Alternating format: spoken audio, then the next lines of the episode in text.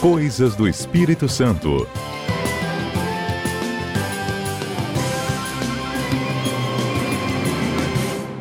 Bom, é, quando as pessoas pensam em arqueologia, elas já, já, vão assim muito, muito, muito longe, né?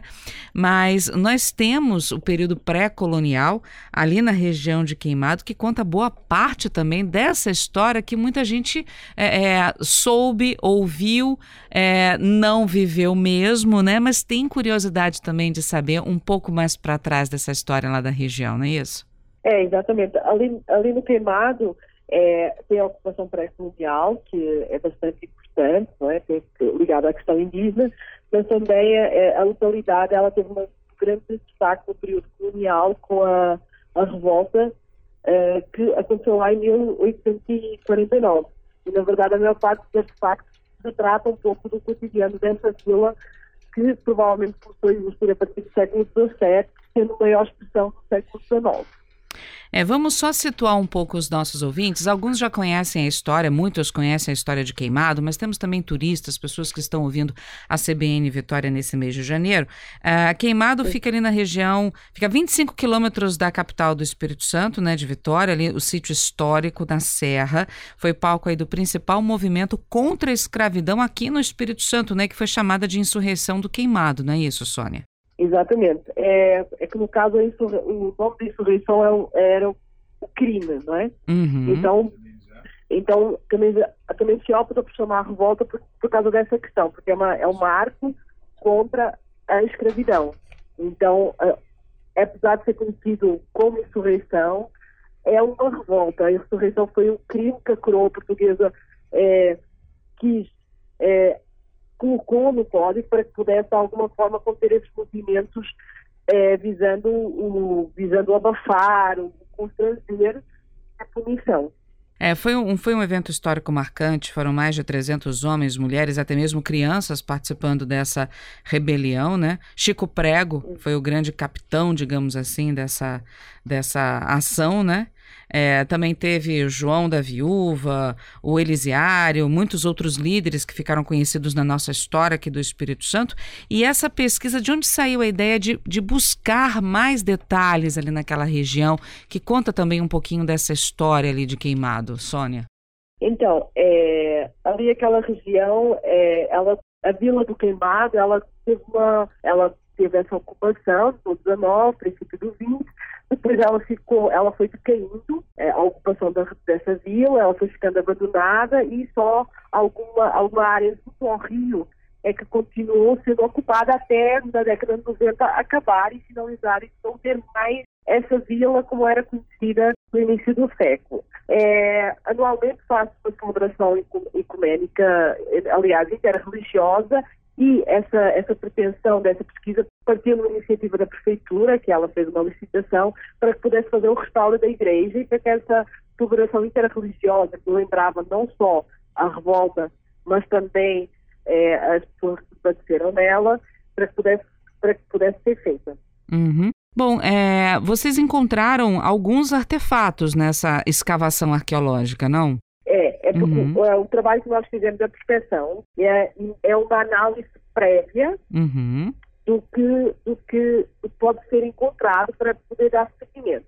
Então, a empresa Alaska, ela, para o trabalho, ela ganhou a licitação, nós fomos lá fazer essa primeira avaliação para nós entendermos qual o estado de conservação do, do registro arqueológico, para ver se realmente ainda tinha níveis conservados que pudessem nos ajudar a contar um pouco mais a história da, do queimado, da vila do queimado. Então, nós encontramos objetos do cotidiano, objetos pré-coloniais associados à ocupação indígena e enterramentos no interior e exterior da igreja, que é o, que é o, é o restauro da igreja. Né? A peça mais antiga que você. É bom, é feita uma análise prévia do tipo, o que, que a gente pode encontrar aqui para começar realmente uma, uma escavação, para contar, começar a contar melhor essa história. É, dessas peças que vocês encontraram nessa avaliação prévia, né?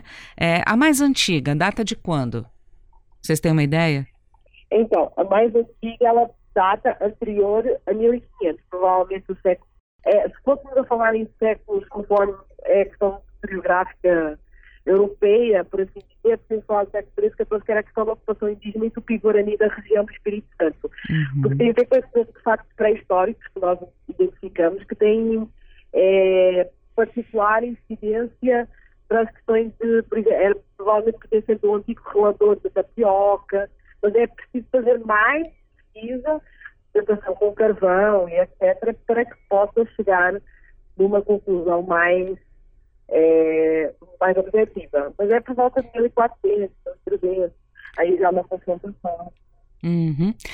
Quando a gente fala em arqueologia, as pessoas pensam logo numa área cercada, né? É, vocês lá agachados no chão, passando aquele pincelzinho, encontrando uma peça ou outra. É isso que acontece mesmo? Então, essa parte acontece mais naquilo que nós chamamos de resgate ao salvamento, que é quando nós vamos fazer essa, essa investigação mais essa profunda.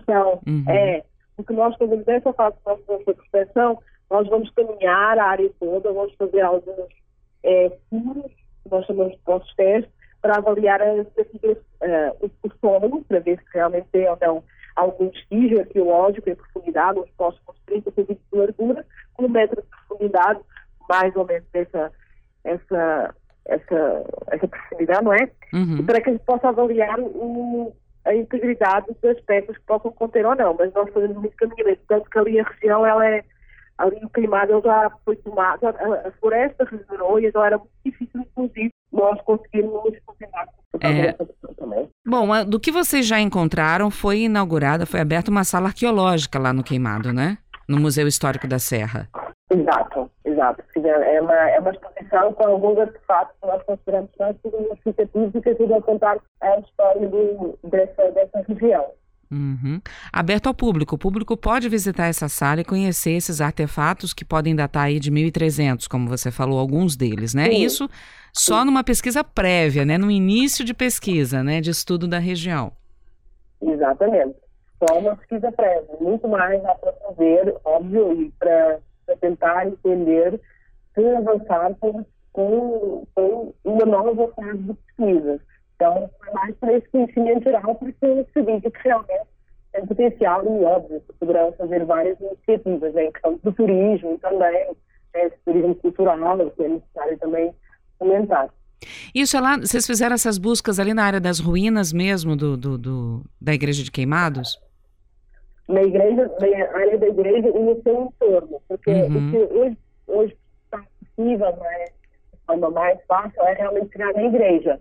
Mas um, todo, todo o morro, né, o monte ali era ocupado, tinha a tal vila do queimado. Então nós fizemos aquela área toda. Uhum. A, área está aberta à visitação porque ah, houve a necessidade de uma reforma ali, né, de uma melhoria nas condições da ruína. A área está aberta à visitação. Se as pessoas forem lá, vão encontrar vocês em algum canto ali nas proximidades trabalhando também, Sônia? É, no momento, é, a igreja está em restauro, uhum. segundo sei, mas é uma questão de confirmar com a prefeitura. Segundo sei, é, não está para visitação por enquanto, porque a igreja está restaurando. Também, e nós, nós aprendemos esse trabalho, nosso trabalho foi no ano passado. Então, não vai, não vai ter esse tipo de arqueologia, vai ter uma equipe que está fazendo acompanhamento os órgãos da não o tipo de trabalho que nós estamos a fazer no ano passado. E tem a exposição do Museu de Serra, que uhum. é aberta ao público, todos, todos podem visitar, né? Tentar. Quantas pessoas estão trabalhando nesse, nesse projeto de, de pesquisa da área arqueológica ali da região? Junto com você, Sônia. É, nesse caso, nós, não, nós só, eu não tenho informações ou dados sobre isso, falar com a prefeitura, porque nós não temos, nós encerramos esse processo. Como foi uma licitação, a empresa ela fez aquilo que foi contratado e a partir desse momento nós não tivemos mais ligação com pesquisas que entretanto estão sendo desenvolvidas. Mas quantas pessoas trabalharam nesse, nessa pesquisa inicial ah, para achar esses artefatos? É, a equipe era de sete pessoas. Sete pessoas, todas arqueólogas? Todas arqueólogas. Sete pessoas e os auxiliares de campo. Nós normalmente eh, tentamos é, sempre integrar pessoas da, da região, que conhecem a área, que podem dar informações, que nos acompanham nessa parte dos trabalhos de campo também. Então seriam mais 14, porque normalmente são duas por arqueólogo. Bom, então o que, que acontece daqui para frente agora? A, a sala está aberta, alguns artefatos já foram encontrados, estão à disposição da população. Daqui para frente, o que, que a gente pode esperar ali daquela região? Porque a ansiedade é grande, né? A gente acaba querendo esperar um pouco mais, encontrar mais artefatos, saber o que está lá naquela região, né? Mas depende de todo um trâmite burocrático também para isso, né? Além do, do trabalho de pesquisa efetiva e de escavação que precisa ser feito. Isso demora um tempo, né, Sônia? Exatamente. Isso agora é questão da iniciativa da Prefeitura, né? A Prefeitura, é, segundo, segundo o que acontece, a parte da doação da parte da igreja, o resto do terreno é privado. Uhum. Então tem toda, essa, tem toda essa demanda da Prefeitura, de ter financiamento, não é? Universidades se interessarem. Enfim, tem, todo uma, tem todas umas iniciativas privadas que, inclusive, podem, podem auxiliar na pesquisa, quem quiser, né? Para poder continuar a avançar com os estudos e trazer mais informações. Tá certo, Sônia, agradeço a sua participação conosco, essa explicação sobre como foi feita essa pesquisa inicial, esse primeiro passo. Muito obrigada, viu, Sônia? Obrigada eu.